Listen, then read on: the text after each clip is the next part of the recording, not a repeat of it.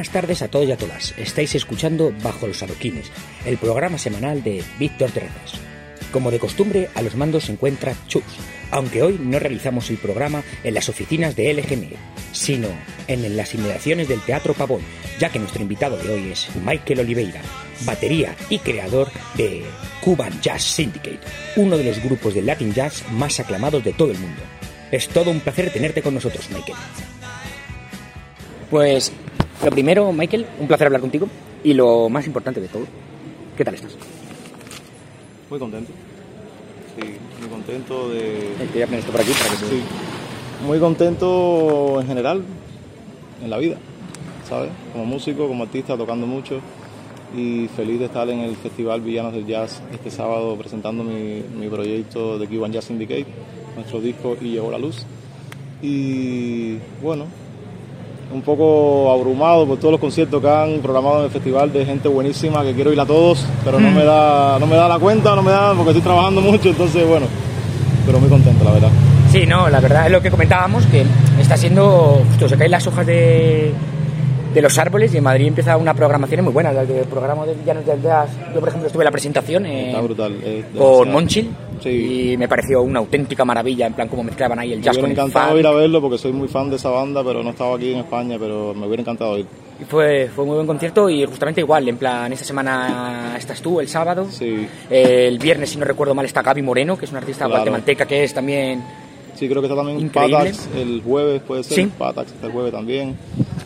Estamos en todos lados, estamos en todos lados, toda la familia musical madrileña, ¿no? Que también es potente y es importante también, y es muy bonito también que Julio y Roberto, los programadores del Festival de Villanos, le den un espacio también a, a los proyectos que suceden aquí en la ciudad para que tengan un espacio en el festival este que es muy internacional, porque hay los mejores artistas, diría yo, de la escena actual Hmm. del jazz están tocando en este festival. Sí, No sé cómo han hecho para traerlos a todos, pero aquí están. pero aquí están. En estos dos meses van a estar todos aquí paseando por el, por aquí, por la zona centro de Madrid. Ya te digo, la verdad. Y además, bueno, también de, de Cuban Syndicate, que es tu Sí. agrupación, también tiene una trayectoria internacional bastante interesante. En plan, todos los músicos que lo componen, en plan, son el Dream Sí, Team ahora mismo Tengo de... la suerte, la verdad, de. Son mis amigos y son personas, además, de que yo como músico respeto mucho y admiro mucho porque son, son artistas increíbles con una, una trayectoria, una carrera bien grande, ¿sabes? Han tocado con las leyendas vivas y no vivas ya de, de- del jazz y de la música. Pepe Rivero, por ejemplo, el maestro pianista, ha tocado con Celia Cruz, con Paquito de Rivera, Ariel Bringue y Carlito Salduy han tocado con Chucho Valdés, con la banda Iraquere de Chucho. Yo también he trabajado con Paquito de Rivera, es decir, todos tenemos ahí la suerte ¿no? de, de que hemos hecho muchas cosas y bueno, he tenido un poco la idea, tuve la idea de juntarnos en este proyecto, ya que estábamos aquí en Madrid y hacer música mía original. Y bueno, ellos accedieron y todo lo que hemos hecho, por Sí. suerte que han sido muchos conciertos desde que ya sacamos el proyecto hace un año y medio, dos años, justo antes de la pandemia, no hemos parado de trabajar, ¿sabes? No, y de hacer conciertos y de presentar la música para todo tipo de público. Ahora mismo estuvimos en Alemania, estuvimos en Rumanía, en España hemos estado en un montón de festivales de un montón de ciudades y la gente por suerte lo disfruta muchísimo y se lo pasa en grande. ¿Cómo estás viviendo toda la experiencia esta? Bueno, la verdad que muy contento, tranquilo también porque es el resultado de, de- de años ya de, de trabajar consecuentemente una cosa tras de otra. Este es mi tercer disco ya, mi Sí. tercer disco, entonces Después de Ases y, después de H y Oasis, Oasis, sí, entonces claro, ya desde H empecé a trabajar, a empujar, a entender cómo funciona también el, el mercado como, como productor y empresario también, ¿no? sí. y pues ahora un poco más tranquilo como ya viendo el resultado de todos esos años de, de empuje, ¿sabes? Sí, Y no, muy completamente. contento, la verdad. Ahora mismo es que es lo que te iba a preguntar, que estos dos últimos años han tenido que ser frenéticos desde principios del 2020, en plan de, desde la propia creación de, de Cuban Syndicate, Sí. eh, la pandemia Claro. y su respectiva cuarentena, que queramos o no, a todos nos ha influenciado en, el, claro. en el día a día, y luego, joder, la publicación del 2021 y ahora ya llegó a la luz. Sí, la verdad que tuve suerte que grabé el disco justo. Ay, muchas gracias. Gracias, Ana, perdona, me tarda un poquito, ¿verdad? Nada, Ah, no te preocupes. Grabé el disco justo antes de la pandemia y lo saqué como, sí, en, la pandemia fue en marzo y lo saqué en abril. Y Y desde que abrió, desde que abrió la, después de los tres meses de lockdown, así que cerró todo increíblemente y para nuestra suerte, ¿no? Empezamos a trabajar muchísimo con el grupo, la gente le gustó mucho la propuesta y empezaron a pedirlo de los festivales mucho. Entonces, a pesar de que ha sido una época muy mala para la- todas las personas y para la cultura, ni te digo, ha sido muy Sí. duro para los, los artistas y todo, ¿no? Hemos podido trabajar bastante. En plan de, hemos tenido la suerte incluso de que íbamos a ciertos lugares en el que tocábamos y al otro día cerraban la, la ciudad. La ciudad para... Cosas locas esas del COVID, ¿no? Que Sí, sí, sí. mañana ya entra en vigor que no se puede tal y justo tocábamos y podíamos hacer el concierto. Así, Y al día siguiente suerte- ya era... Sí, es verdad, en España al final, en muchos sitios, como estaba muchas veces gestionado por las comunidades, Claro. Era... No, pero era un era poco lotería, no sabía qué un iba a poco pasar. lotería. Y lográbamos tocar y al otro día cerraba, pero se podía hacer todo y tuvimos mucha suerte, hemos tenido mucha suerte, la verdad. ¿Tú cómo ves, por ejemplo, ahora la, la escena jazzística que está viendo en España tras, tras la pandemia? ¿La estás viendo una reapertura muy fuerte, en plan Yo creo un que ya, seguimiento de la ya, gente? ya desde antes de la pandemia estaba bastante potente la, la escena musical de Madrid, Mm. de España. Y en, el, y en el mundo del jazz hay muchas personas que están sacando proyectos originales, que Sí. es muy bonito. Y también hay muchos músicos llegando. Sigan llegando músicos nuevos de diferentes países, Sí, de parte diferentes partes de España incluso. Sí. He tenido mucha gente que me ha encontrado que, que ya te siguen por redes sociales y, te saludan aquí en Madrid, por ejemplo, y me han dicho, no, es que yo soy de no sé dónde, de Bilbao, por ejemplo. Pero me he venido para Madrid porque he visto que en Madrid hay mucho movimiento y está habiendo mucha, mucha onda con la música, ¿sabes? Mucho, pues muchos clubs, a pesar de que varios han cerrado, otros han abierto. Sí. Y entonces la gente pues está viendo como que se mueve mucho aquí, la música está como increíblemente, a pesar de que es un momento difícil, ¿no? Salir de la pandemia y todo eso, pero está viendo como un auge de ganas de ir a conciertos, de ganas de hacer conciertos, la sala, y es un momento muy bueno, la Sí, verdad. es. eh, mira, por ejemplo, el otro día estuve con Alba Careta, que también es trompetista, bueno, y cantante, y justamente me comentaba eso, ella es de Barcelona y ahora mismo en Barcelona. eh, las grandes compositoras más y más conocidas ahora mismo que están saliendo en España son todas muy jóvenes. Sí. La Lucia Zumeiro, Rita Sí. Payés, eh, son todas muy jóvenes, son todas de Barcelona, también, bueno, de Cataluña en, sí. en general, y me decía eso, que venían a Madrid y que venía, que había un entusiasmo en las salas, en las gente, Sí. un público también mucho más juvenil de lo que mucha gente puede entender por, Sí, por porque el el jazz. claro, el jazz suele a veces pues encasillarse en una música un poco más pues de otra época, ¿no? Hmm. Entonces se, se puede, se suele entender como que es para gente más entendida de la música, que, Sí. que sabe música y no, y no es cierto realmente. El jazz es como cualquier expresión musical, artística, es una, depende del artista. Sí, bueno, claro, depende Cada un poco. artista, en el caso de nosotros, es una música que es para todo tipo de público y le puede gustar tanto a un niño como a una abuela, como a unos jóvenes. Sí, completamente. Lo pueden bailar, incluso lo- se, se pueden sentar, escucharlo, disfrutarlo. No hay ningún tipo de restricción, es decir, y me gusta que sea así también porque no creo, no me gusta hacer una música que se limite solo para un tipo de público determinado. No, completamente. Mira, por En mi ejemplo, caso, no, no, no me en tu caso, en, en el último disco, en plan, se mueve por muchos géneros musicales, desde el cha-cha-cha, claro. desde... Todo se lleva también al Latin Jazz, variedad, porque al claro. final bebéis y, Sí, no- y son nacéis del- raíces, del, nuestras Latin raíces, Jazz, claro. pero es un sonido muy actualizado, es un sonido juvenil, es un sonido bastante alegre, melódico, en plan... Sí, porque eh, ahí está el trabajo de, de las composiciones originales, ¿no? Que Sí. ya mi sonido al final va acorde con mi, con mi edad, con mi generación. Y yo lo que busco, pues, es decir, inevitablemente no, no puedo sonar a, un- a los años 20 porque yo no he no, no, vivido porque ahí. no has vivido eso, claro. Entonces yo he cogido simplemente los códigos de, de- de Cuba, del Latin Jazz, Mm. y lo he filtrado a través de mi música actual que sale de ahora. Sí, sí, suena- salen, salen sonidos pues de ahora, de lo que Sí, es la cotidianidad suena- de suena muy nuestras calles. de, de que se pueden escuchar eh, en un concierto como el del Teatro Pavón, Claro. el Teatro Pavón, donde la gente está sentada, donde Sí. a bailarse, por ejemplo, eh, Sí, sí, en hay- un bar tomando unos mojitos. Hay para todos los Ah, gustos. hay para todos los gustos y, es aplicable, que es lo más bonito muchas veces, en plan. sí. En el caso de, de mío me gusta hacer ese enfoque en la música, que sea muy abierta, intentarlo que sea lo mayor abierta posible, ¿no? Porque me gusta incluir a todo, a todo tipo de público realmente. Sí, es lo que he visto, no solo en este trabajo, sino en los dos anteriores, que luego ya te preguntamos cómo fue la formación Sí, y eso, sí. pero en ASE como en Oasis, eh, se nota que hay composiciones musicales que Mm. vienen de la trayectoria también del jazz norteamericano Sí. típico, en plan sí, sí, rítmico, Mm. pero se le mete, esa- al final siempre acaba en temas melódicos, es todo muy melódico, en plan, es rítmico y melódico, en plan de... Fíjate que es curioso porque ahí. yo soy baterista Mm. y, y podría decirse, se esperaría que al final un disco de un baterista sea muy rítmico. Sí, Y en mi caso, por supuesto, el ritmo tiene un, tiene un fundamento importante, pero yo como compositor mismo te diría que para mí es más importante la melodía. la melodía. Sí, le doy mucho, mucha, eh, mucho enfoque a pensar qué melodía voy a hacer, cómo la voy a hacer. Y el ritmo está rico por abajo, Sí. pero tampoco es que estoy muy pendiente de que tiene que ser un disco súper rítmico porque soy un baterista, no, no es algo que me... A la hora de componer prefiero ser libre y que salga lo que salga.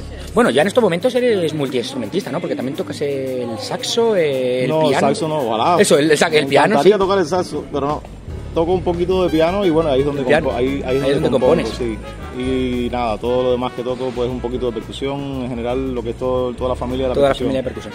Es lo que te quería preguntar un poco, eh, los orígenes, vienes de, de Santa Clara, Sí. que está en la provincia de Villa Clara, Sí. ahí en el centro de, en el centro de la isla de Cuba. de. Cuba, y te empezaste a formar en, en la UBA, ¿no? Eh, Se llama en Eh, la... eh, la- en Cuba la escuela cuando empiezas música es la EVA, Eso, la EVA, es la escuela, vo- vocacional, vocacional de, de arte. artes.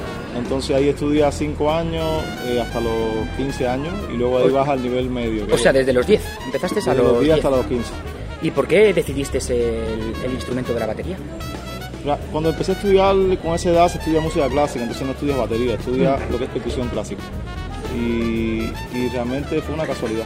Sí, Sí, no fue que yo, no, que mira qué bien, qué bien se le da la percusión, no. Yo quería estudiar saxofón, de hecho. Pero por temas técnicos y eso no, me, no pude estudiar el saxofón. Y me dijeron, no, tienes que escoger entre la percusión y el trombón.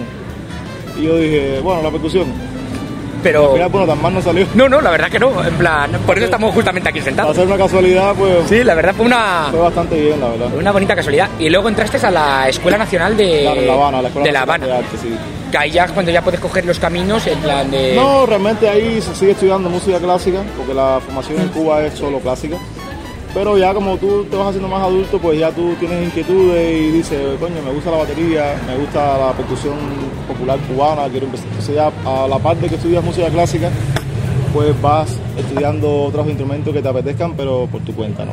Entonces yo ahí pues empecé a estudiar batería. Es algo que te quería preguntar, pese a los problemas que patentes que tiene Cuba, como régimen político, Mm. Sí, sí. plan, y la falta de libertades y esto, también es verdad que en la educación hay una serie de apuestas por el futuro. Sí que se puede permitir, o hay más posibilidades de educación musical en Cuba que en otros países eh, de alrededor, por ejemplo.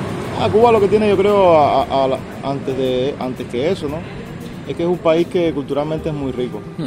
Es decir, a nivel pues, cultural, socialmente y en este caso musical, eh, obviando lo que son las escuelas y la educación, Sí. la música está... Presente en el día Tú abres la llave para, del agua y sale la música ahí por la Sí. llave. Es decir, es algo que estaba implícito en, en la realidad del cubano 100%. Entonces, bueno, la revolución cubana hizo como un esfuerzo muy grande por, por dar oportunidades a todas las personas de que estudiaran lo que quisieran hacer, ¿no? Y bueno, nosotros, yo estudié en, las- en las escuelas cubanas, por supuesto, pero luego es todo relativo. Claro. La calidad de las escuelas no es la, no es la mejor, los instrumentos no son buenos. Lo que pasa es que estás con un ambiente de, de personas que están estudiando junto contigo, que es muy, ese, ese proceso y ese momento es muy importante vivirlo, a pesar de que las condiciones no Mm. fueran las mejores, pero sí que conoces gente y conoces profesores que son muy buenos. Y entonces, por esa parte creo que sí, por supuesto. Sí, es algo parecido a lo que le puede pasar también a Jamaica, que para ser una isla tan pequeña en el Caribe, Sí. la corriente y la tradición musical que tienen en cuanto a géneros es, es sorprendente. Sí, son países con una carga cultural fuerte, igual que Santo Domingo, Sí. Puerto Rico, son islas del Caribe que son culturalmente muy, muy importantes, ¿sabes? El otro día estuve, por ejemplo, entrevistando a una chica ahora que está, que está pegándolo muy fuerte dentro de, para que veas, en plan de las corrientes musicales, del dembow. Sí, Eh, ella es dominicana, ha vivido aquí en España, en plan de cuando era un inmigrante vivía en un barrio pobre de Santo Domingo, muy Sí. pobre. Me decía ello, que decían, yo no, no, no había forma de, de tocar música, en plan, en. Santo Domingo, donde yo vivía no, no había escuelas, no, no había forma. plan, pero la música estaba siempre en la calle, en plan, ya sea con Claro. un system, ya sea con alguien que tenía una trompeta, ya sea... talento, pues- Y si tienes inquietud, al final vas, vas, vas buscando ahí, buscando, ¿no? Al final. vas conquistando. Y la música cubana al final es una, como decíamos, es una isla que está en medio de, de dos mundos, por decirlo de una manera, y al final toda esa corriente musical ha venido desde la propia, el son cubano, la, la trova cubana. Sí, Cuba es una isla privilegiada Ah. por, por- por- históricamente, bueno, la influencia española, la influencia luego de los africanos. Estadounidense también, Y africana. luego la influencia, por supuesto, americana, que fuimos Ujú. colonia también americana.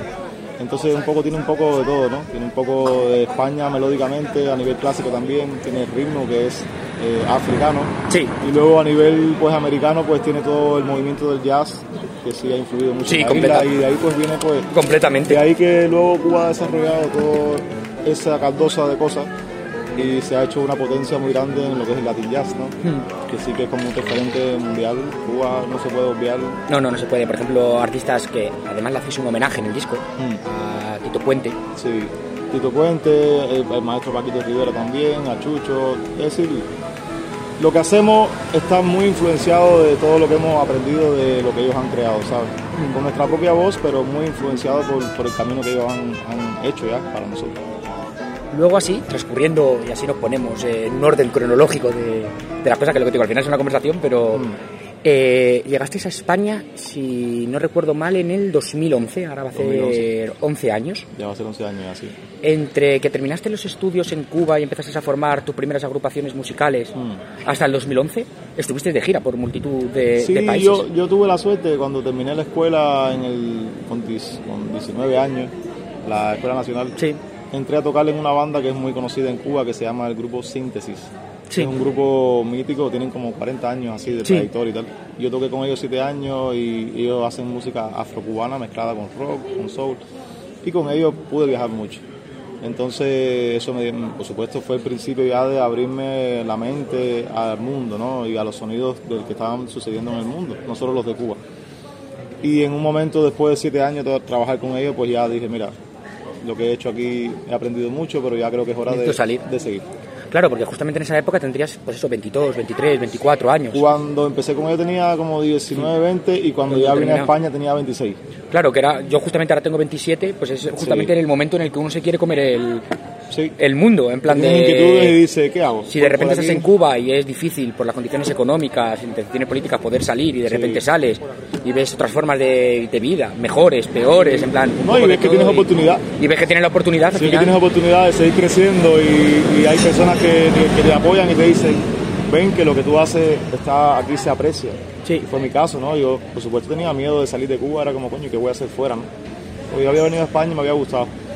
Pero muchos amigos me decían, ven, porque tu forma de tocar y tu Sí, enfoque musical en Europa aquí, tiene- aquí tiene mucho sentido. encaja muy bien.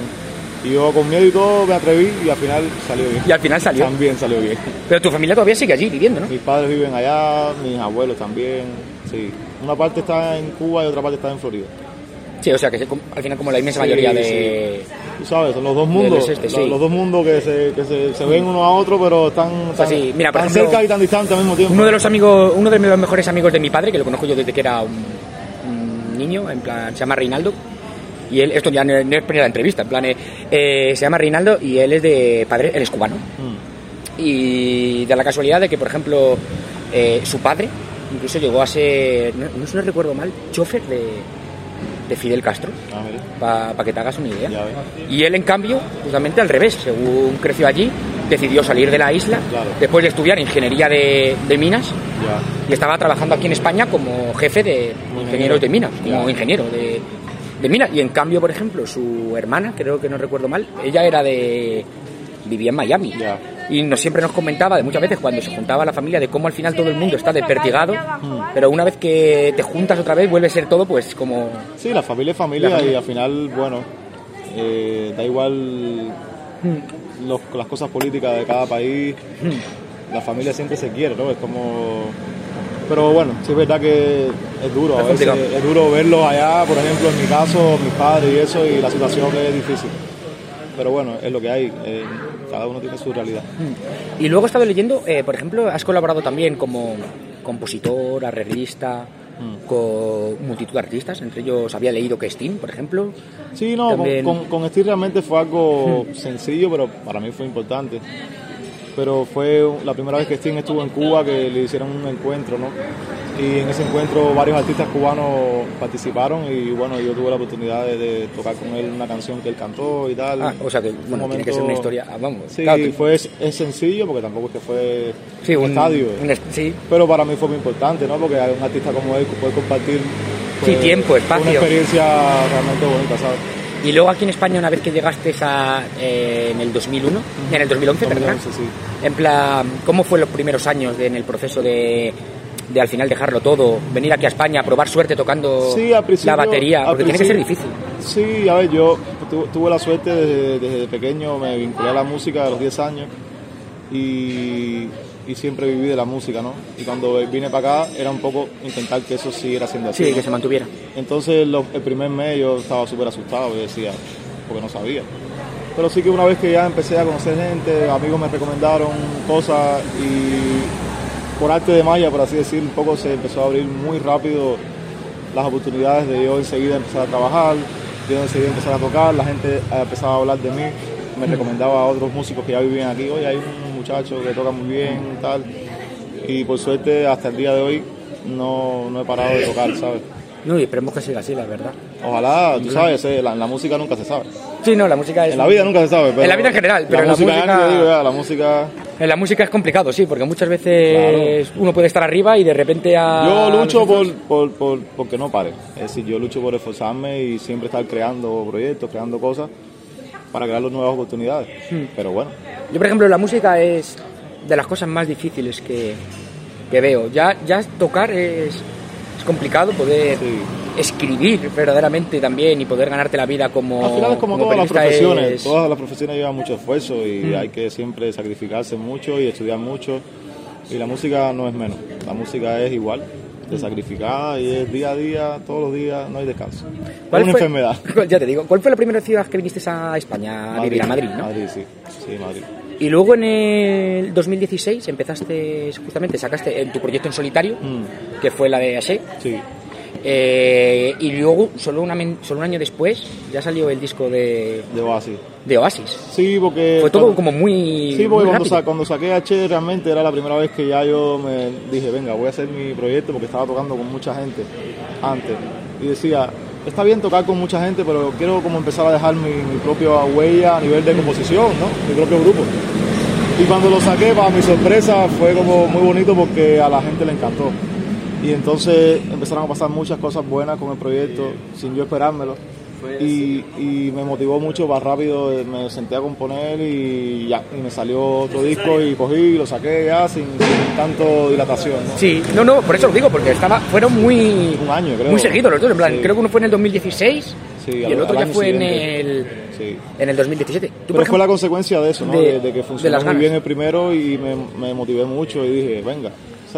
¿Cómo es tu proceso de, composición? cuando En casa, en casa. En casa con el piano me pongo a tocar y con el ordenador voy grabando las ideas y ahí voy desarrollando. No, es decir, no hay momento, ni hora, ni nada, ni, no hay un ritual. El ritual es sentarte.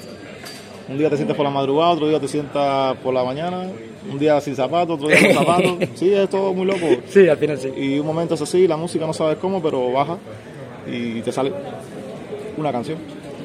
Y luego ya lo que comentábamos del, último disco, que es justamente ahora mismo pues uno de los... se ha convertido en muy poco tiempo, mm. curiosamente, bueno, también con esfuerzo y... Mm. Eh, en uno de los discos más representativos de lo que es eh, la nueva oleada del Latin Jazz y de la renovación Las nuevas generaciones, ¿no? También. del Latin Jazz, lo cual es maravilloso, que te ha llevado pues eso, a conquistar escenarios de media Europa y compartir el este. Y lo que comentábamos de la música melódica, del mantenimiento del ritmo. Pero también me gusta mucho eso de cómo mantienes todos los géneros musicales y los llevas a tu terreno. Y es algo que tiene que ser también complicado de poder desarrollar. Sí, es un poco la esencia de cada cual, ¿no? Mi esencia es que desde siempre no me he considerado ni músico cubano meramente, ni percusionista cubano. No. Yo tengo una caldosa de, de, influencia, de cosas, y, es inevitable que en mi música se sienta eso. Se siente Brasil, se siente España, se siente América, Estados Unidos, se siente África, se siente Europa del Este no puedo evitarlo. Que es algo que está llevando ahora y me los últimos dos sencillos, mm. el de Ganas de Fiesta y Mundo Loco. Sí. Justamente lo está llevando a una versión más, aún hay. Sí, ese, es, otro, ese es otro proyecto que tengo también de canciones mías que, que también me puse a escribir letras, ¿no? Mm. Y he tenido la suerte de que así, cantantes así bastante importantes. Sí, Chiquilora, Juanito- Chiquilora, José Juanito Cortés, Macandé, Juanito Macandé, Juanito Macandé. le han- los han cantado y, y nada, le han dado su vida. Sí, totalmente, en Y plan de- han sido, pues, me han hecho muy feliz, ¿no? Realmente con el resultado, la verdad. ¿Cómo surgieron esas colaboraciones? Compartiendo en Madrid, en la escena aquí, a mí me ha gustado el trabajo de ellos Mm. y con Juanito pues un día compartiendo en el Café Berlín, creo que fue de hecho, me puse a conversar con él y le, le pasé la invitación y él ya me conocía de, de muchos amigos en común que tenemos y él me dijo que estaba encantado, que se la mandara y se la mandé y le encantó, no cambió nada de la letra, tal cual yo la escribí, Tal que, cual que la- eso es difícil porque normalmente sí, no, al ellos final. pueden cambiar cosas para sentirse más identificados y él Sí. no, él me dijo, me encanta así. O que muchas veces ajusta al tono de voz Sí. o a los tonos. Y él mantuvo todo tan fiel como yo lo hice y mira, Y con Chiqui Lora y. y Chiquilón igual José también. Exacto, con Carmona ahí, invitado ahí también, súper. Nada, una suerte de la vida, ¿no? Que maestros como ellos, pues, puedan contar con ellos y quieran participar de mis proyectos, ¿no? También. Sí, totalmente. Ahora lo que decíamos, en plan de. Uno es donde. Dos nacimientos. Uno en. Cuba y el otro justamente también en Madrid. en Total, plan de. Un puente de conexión al, al final. Dos, dos nacimientos tal cual. Uno final físico y- Son decisiones importantes, es decir, venir Sí. de un país a otro no es broma, ¿eh? No, no, no. Tiene que Cuando ser. eres inmigrante, no, no es lo mismo que si vives en Canarias, por ejemplo, y vienes a Madrid, también dejas tu, tu, tu casa. Sí, tu casa y tu. Pero tú sabes que siempre puedes volver, porque tu casa está ahí, si te va mal o lo que sea, tú vuelves. Pero viniendo de Cuba no es igual. No, no. Eh, cuando eres inmigrante eres ilegal y no tienes papeles, sabes que la vuelta a casa no es ya mañana quiero ir, así no puede ser. Entonces es una, una decisión que te tienes que dar de valor y, y fuerza. Pero, pero es bonito también porque es un crecimiento a nivel personal y espiritual. Hombre, muchas veces es al final es, a- es arriesgarse. En plan, es. Sí, dar el salto, decir, dar el salto, intentar conseguir un futuro mejor, en plan, y a eso no se le puede, en mi opinión, negar a ninguna persona, en plan, es algo que tiene que, que ser intrínseco en la felicidad de las Si personas, la el persona poder lo crecer. desea, debería tener la oportunidad de poder hacerlo. Mm. Claro. Y estas nuevas composiciones, por ejemplo, vendrán a formar parte de un nuevo trabajo que está, ¿Cuál? o, por ejemplo, las otras dos, las dos últimas, tanto No, eso, eso no, es son un como- proyecto en- como son sencillos, ¿sabes? Son sí, como singles. singles que yo simplemente es para mostrar como esa faceta de compositor de canciones, no tanto un proyecto de jazz, Hmm. sino más bien canciones como canciones estándares, ¿no? Como con una letra y una canción un cantante. No es un proyecto que forma parte de un disco. De, de nada, es No. como, vale, como si un, Eh, como un portfolio, en plan de soltar cosas y que queden ahí como registradas como que también eso Sí. sale de mí, ¿sabes? soy persecucionista de tal, pero también puedo hacer esto, esto, por si acaso en algún momento quiero dar No, y porque, el y salto, porque- y porque porque también- no- y porque somos inquietos y no quiero que se quede guardado. Quiero, me gusta si lo hago y me sale la canción, materializarlo y, y sacarla y que quede ahí registrado. No quedarme con la espina de que nunca lo saqué, no lo hice. No sé, Sí, pues- prefiero sacarlo y dejarlo ahí y ahí está y la gente lo puede escuchar. Totalmente. Siempre. A mí, por ejemplo, son de, curiosamente, tanto el último disco como esas dos son las que más he escuchado. En plan, Sí. las otras dos ya las conocía, las dos últimos singles, Sí. ya los conocía y además han funcionado muy, muy bien. en- Sí, la gente tanto en los canales de streaming como en. La gente le gusta un montón. Y son temas muy especiales también porque a nivel de letra yo las he hecho con mucho cariño porque en la de ganas de fiesta habla de mis amistades en Madrid y del, del proceso de nosotros de cómo nos encontramos cada día, cómo lo vivimos y, y lo que hacemos, ¿no? Y eh, son canciones que están hechas con mucha sinceridad y mucho cariño, la verdad. Sí, es lo que decía, al final, sobre todo desde el último disco y esta, se muestra esa alegría. En plan, hay, tras la pandemia, eh, no sé cómo fue el proceso de composición de- del disco y de publicación Sí. o cómo lo viviste. Ahora si quieren me, me cuentan. Pero he visto eso, que ha habido como una, una bifurcación en los músicos. Algunos, por ejemplo, han, han sacado el elemento más positivo que tenían dentro de ellos y han dicho, mira, Ya. la vida es así, toca como toca, hay que seguir para adelante y, y personas, hay que intentar ver el lado y vamos a disfrutar de... Y hay otros en cambio no que no, parar. que, han, que para ellos ha sido un proceso depresivo muy fuerte y, por ejemplo, ahora, eh, mira, fíjate a Maya Montero, la cantante de La Oreja de Van Gogh, por Sí. ponerte un ejemplo, en plan Sí. de... Es una persona que ahora mismo está en un proceso depresivo Ya. bastante duro, en No, plan, es que la y así, y, pa- y también... La pandemia ha Sí, la pasado. pandemia pasó. Y a todos nos ha pasado factura. Es decir, yo realmente todo esto que hice, los singles, el disco, fue antes y después de la pandemia. En la pandemia yo te puedo decir que no hice nada. No tenía ninguna ganas ni de componer, ni de tocar, ni de nada. Estaba totalmente frustrado. Porque como a muchas personas, de repente quedarme sin trabajo, Sí, no para mí fue como un... Nunca me había pasado. Ya te digo, desde los 10 años que empecé a, A tocar, tocar hasta- nunca he parado de tocar. Y llegó ese momento sin nada de trabajo, todos mis conciertos de un año cancelado todo, yo decía, pero ¿y esto? ¿Qué hago? Yo no sé hacer más nada que no sea tocar. Claro. Entonces, si no puedo tocar, ¿qué hago? No, hay que, todo el mundo decía, no, hay que reinventarse. Y decía, pero ¿qué coño voy a hacer? ¿Pero qué te voy a reinventar? Yo soy músico. Entonces fue difícil. Sí, a mí es una de las cosas que, por ejemplo, la pandemia fue en algunos lados positiva, en mi caso, en otro lado negativa, en plan de una de las cosas que más me gusta en esta vida es salir a la calle, Ya. solo por el simple hecho de salir a la calle, de- claro. de, poder entrevistar, de poder hablar, de Claro. poder de poder entender por qué hay personas y cómo forman su corriente musical o su- su, su forma de entender la música. A mí la pandemia, por un lado, me vino bien para... Hice un montón de entrevistas eh, online, por decirlo de Sí. una manera, en plan de videollamada y cosas de esas, Sí. Que al final era un poco raro. Yo, por ejemplo, me acuerdo un día que era el más raro, me había levantado, al final pierdo, perdías también las horas de sueño. la- Claro. Yo recuerdo un día que estaba hablando con Coti, entrevistando a Coti. Ujú. Eran las 3 de la mañana, me estaba comiendo un bocadillo de chorizo. Como si fuera a las 10 de la mañana. Y, y- y yo lo estaba pensando y digo, ¿qué cojones estoy yo aquí entrevistando a Coti? Estoy hablando con Coti sobre la pandemia, Ya eh, metido en mi habitación, tomándome un bocata de chorizo a las 3 de la mañana. No, Y perdías, un- perdías de una cierta manera la, la realidad La y la perspectiva de las tiempo, cosas y claro. la noción del tiempo. Al Sí. menos así yo lo, lo vi así. Sí, total. Sí, eh, imagínate sin hacer nada en la casa todo el día, todo el día en el sofá, todo el día en la cama, era como que todo ya era como una bola. Sí, no, Era lo completamente. mismo, sí, era un ciclo realmente muy dañino, yo creo, para el, para el ser humano. Porque no estamos hechos para estar así encerrados, No. estamos hechos para sociabilizar, para compartir, para ver conciertos, para ir al cine, para dar un paseo. Sí, y es lo que decías tú, que justamente tú has tenido la, la suerte, entre comillas, de que justamente cuando se empezó a abrir un poco todo, pudiste dar conciertos, pudiste Claro. volver a, a tu día a día, a, tu normalidad, a lo que te hace feliz y a lo que rápido, se te da bien, en plan de... rápido. Pero ha habido, por desgracia, muchos músicos, muchas salas, Total, muchos promotores total. que han, han caído, se han quedado por el camino. Sí, y músicos buenísimos, y salas buenísimas. Y no tenían trabajo. Y era realmente una- ha sido duro.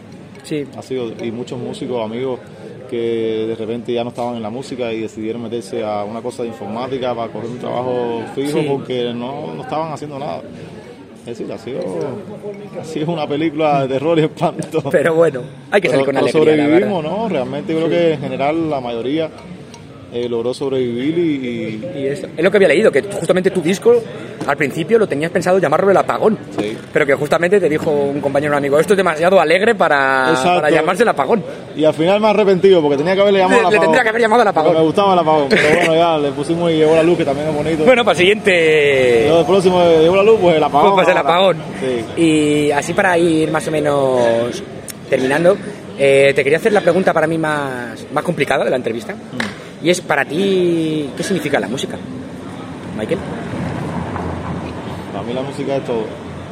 Es todo en, en mi vida.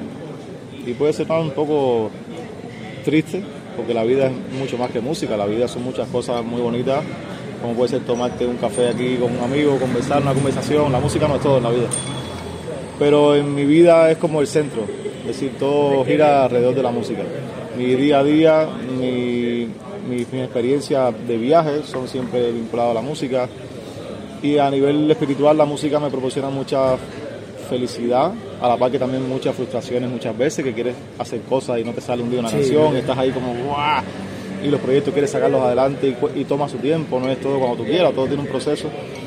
Pero es como mi centro, la música, para lo bueno y para lo malo, es mi vida, 100%.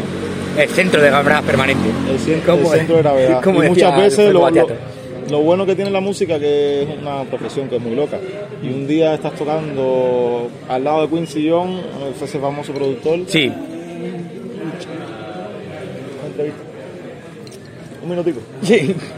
Un día estás al lado de ese famoso productor Quincy Jones y, y otro día estás aquí en Madrid en una esquina. Es decir, la música te da muchas oportunidades que la gente, a lo mejor que no son músicos, nunca podrían vivir. Porque no la música Sí, te abre unas puertas. te abre puertas veces. muy locas. Sí. De repente estás en no sé qué lugar, le tocas a la reina de no sé dónde. Y una persona normal a lo mejor le costaría mucho llegar a eso, ¿no? Sí, ¿cuál, y así termino, y así, ¿cuál fue la, la- una experiencia que te haya marcado a ti gracias a la música? Que hayas dicho, mi vida cambió muchísimo a partir de ese momento. Bueno, Más allá del... de- definitivamente cuando me fui a La Habana. cuando te fuiste a La Habana. Sí, porque yo soy de Santa Clara, que es el centro, Sí, la- y es interior. Y es una ciudad como muy sencilla. Muchos músicos han salido de mi ciudad. Sí, de la, reactualización de la trova cubana con Inercia, creo que se llama el grupo, por ejemplo, son Sí, de Santa Cala, muchísimos el- músicos. Santa Clara es como una potencia musical muy fuerte en Cuba. Pero para mí, siendo niño, no sé, yo tenía como una ilusión muy grande de salir de ahí y ir a La Habana. Y la primera vez que fui, que vi la ciudad, yo me volví loco. Yo dije, yo, sé- yo tengo que venir aquí a estudiar porque, no sé, sen- sentía como una Sí, atracción. la- la atracción. Y cuando llegué a la escuela, que finalmente entré en la Escuela Nacional, mi vida musical cambió y mi visión de, de por qué era músico, ¿sabes? Hasta ese entonces solamente estudiaba, pero no sabía por qué yo estudiaba. Era como que mi madre me había dicho, tienes que estudiar música, pero yo no sabía por qué. Y cuando llegué a la, a La Habana, empecé a conocer amigos que conocí ahí y empecé a vincularme de verdad con la música, a sentirla. Entonces ya me sentí como que, ah, ok, yo soy músico, ¿sabes? Yo, esto es mi lenguaje, a través de esto yo me puedo expresar. Entonces ya como que cambió todo. Pues con eso ha quedado.